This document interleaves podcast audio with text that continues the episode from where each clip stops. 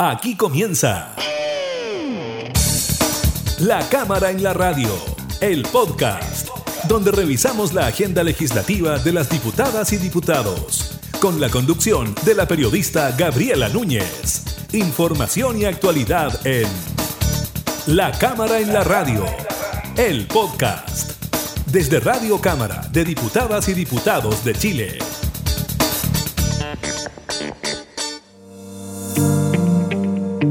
¿Qué tal? ¿Cómo están? Bienvenidas y bienvenidos a una nueva edición de La Cámara en la Radio, el podcast. Como siempre, junto a ustedes revisamos algunos de los temas que han marcado la agenda legislativa durante estas últimas jornadas.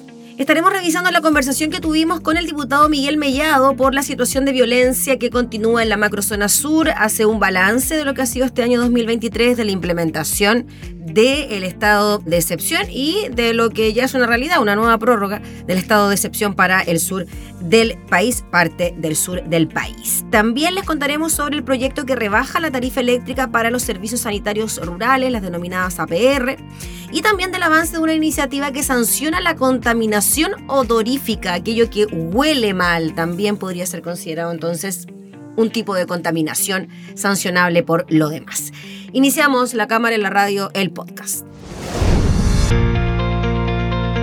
Esta es una muy buena noticia para la ruralidad porque fue aprobado en la sala de la Cámara el proyecto que rebaja la tarifa eléctrica de invierno para las APR, la Asociación de Agua Potable Rural.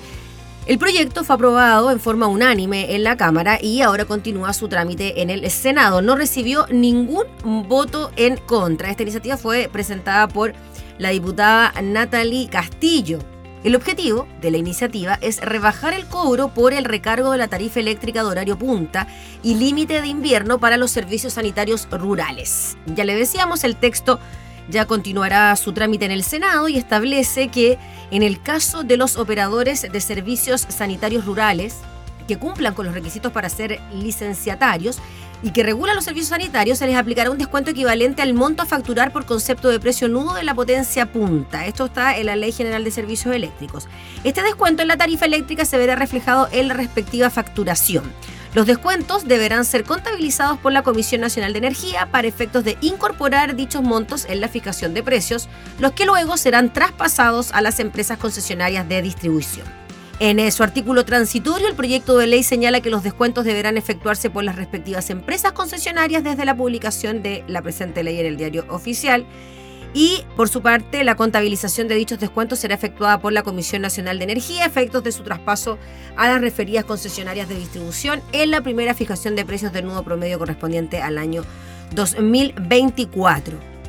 Entre los fundamentos de la propuesta se resalta que la aplicación del cargo adicional de invierno perjudica gravemente a los sectores rurales del país. Conversamos también con la diputada Natalie Castillo sobre este tema y nos explicaba que, claro, que muchas de estas viviendas que están en localidades rurales necesitan de energía eléctrica para poder llegar con el agua a sus casas. De ahí a que la tarifa de invierno los afecte directamente también, no solo en lo que ocurre en las zonas urbanas, calefacción, etcétera, sino también por sacar el agua.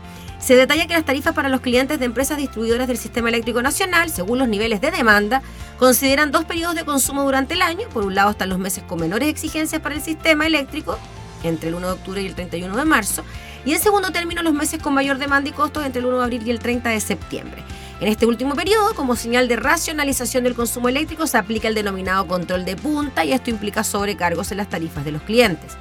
En los periodos de mayor demanda y costo se aplican recargos en la tarifa eléctrica por horario punta y límite de invierno. Actualmente corresponde al periodo comprendido entre las 6 de la tarde y las 10 de la tarde entre abril y septiembre. En el debate que se realizó en la sala, las y los parlamentarios manifestaron su respaldo a la iniciativa, coincidiendo en que se beneficiará a cerca de 2 millones de personas que habitan las localidades rurales.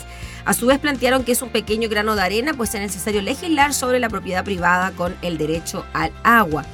Relevaron que los comités paguen menos luz eléctrica es un gran apoyo para las personas que viven en sectores rurales y acotaron asimismo que ayudará a generar un ahorro significativo en las familias campesinas rurales. La cámara en la radio. También durante esta semana tuvimos la posibilidad de conversar con el diputado Miguel Mellado, él representa la región de la Araucanía y con él hicimos una especie de balance de lo que ha sido la situación en la macrozona sur a raíz de los constantes estados de acepción que se han debido aprobar en la sala de la Cámara. De hecho, ahora último se aprobó uno. El diputado dice que claro que ha habido una baja considerable en los delitos, no ha pasado lo mismo en la provincia de Arauco, donde sí ha habido una disminución considerable, no así en el resto de la región de la Araucanía, y esto fue lo que nos dijo entonces sobre cómo se ha llevado el estado de excepción en la macrozona sur. No estamos muy contentos con el tema de cómo se ha llevado el estado de excepción constitucional en la Araucanía. Y te coloco el siguiente caso en la Araucanía ha bajado 18,8% los atentados terroristas. 18,8%. En cambio, en eh, Arauco han disminuido más de un 60%. Eh, y la verdad, la diferencia no es porque estén los marinos allá y el ejército acá, mm. sino que efectivamente ¿cierto? Las orgánicas terroristas han mutado y han salido a la palestra otras eh, orgánicas terroristas que han sido más sanguinarias que la CAM, más sanguinarias que la RML que está en Arauco, como la Huaychana Aucamapu, como la RMM que está alojada en Temucoicuy, como la LNM, ¿cierto? Que todas son extinciones de la CAM, pero con eh, una orgánica más fuerte, digamos, y de mayor atentados terroristas. Diputado Miguel Mellado incluso habla de un estado de sitio para la macrozona sur del país, habla de subir un peldaño más en materia de seguridad, sobre todo en este sector del territorio nacional. Él lo que pide es que se sienta con más fuerza el estado de excepción, como reconoce si ha ocurrido en la provincia de Arauco, en la región del Biobío. Uno se pregunta, bueno, ¿quién tiene el poder de fuego en la Araucanía en este momento? ¿Lo tienen las Fuerzas Armadas o lo tienen los terroristas de la CAM? Porque ese evento, que nosotros le dijimos al jefe de la defensa, que no se debieran haber retirado hasta haber enfrentado a los terroristas, ¿cierto? Haberlos cercado y haberlos tomado, o definitivamente no pueden haberse ido de, de un rato para otro porque dejaron de disparar. Yo creo que aquí hay un tema de falta una mayor sintonía, ¿cierto? De la gente tanto del gobierno como los que están a cargo del estado de excepción para que se sienta con mayor fuerza el estado de excepción. La cámara en la radio. Vamos con otros temas que tienen que ver con la contaminación que se huele. Se llama contaminación odorífica y la sala de la Cámara aprobó por 102 votos a favor, 3 en contra y 17 abstenciones la idea de legislar del proyecto que modifica la ley sobre bases generales del medio ambiente en materia de contaminación odorífica. El objetivo de esta propuesta, iniciada en una moción parlamentaria, es establecer en la regulación ambiental general una referencia expresa al olor como elemento capaz de producir contaminación ambiental. La iniciativa, eso sí, vuelve a la Comisión de Medio Ambiente porque ahí tiene que ser revisada en particular. Se entenderá por contaminación odorífica aquella provocada por el hombre o por la naturaleza de manera directa o indirecta.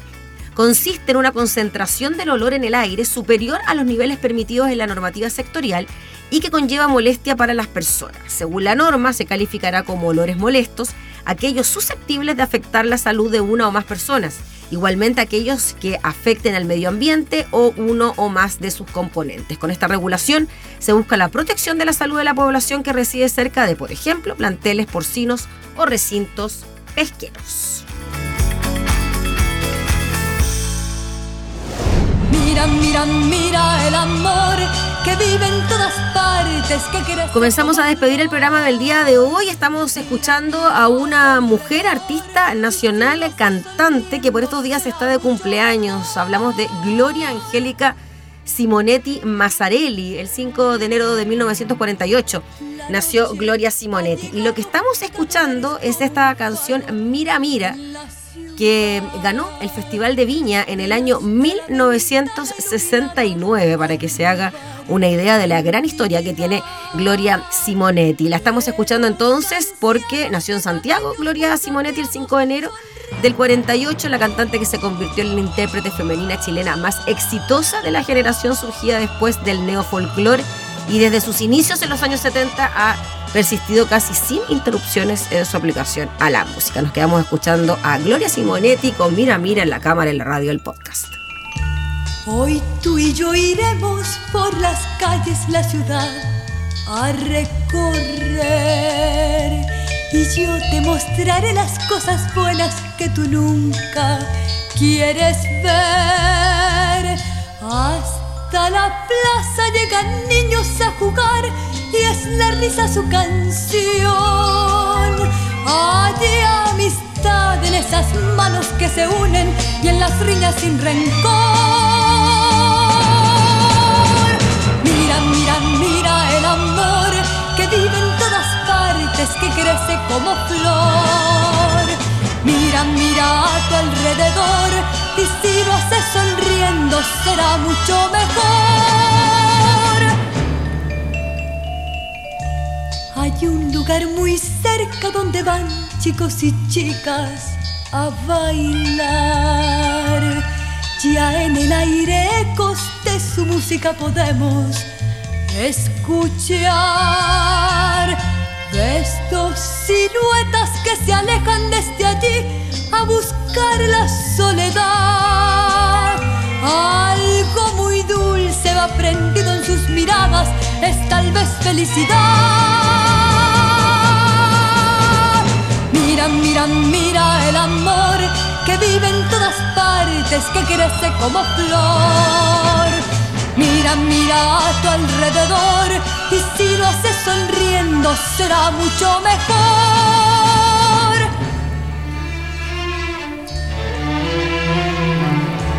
La noche ha llegado, cada hogar es como un faro en la ciudad. Ven hasta la ventana iluminada a robar la intimidad de dos ancianos de cabellos muy plateados sonriendo al conversar. Es tan lindo recordar. Mira, mira, mira el amor que vive en todas partes, que crece como flor.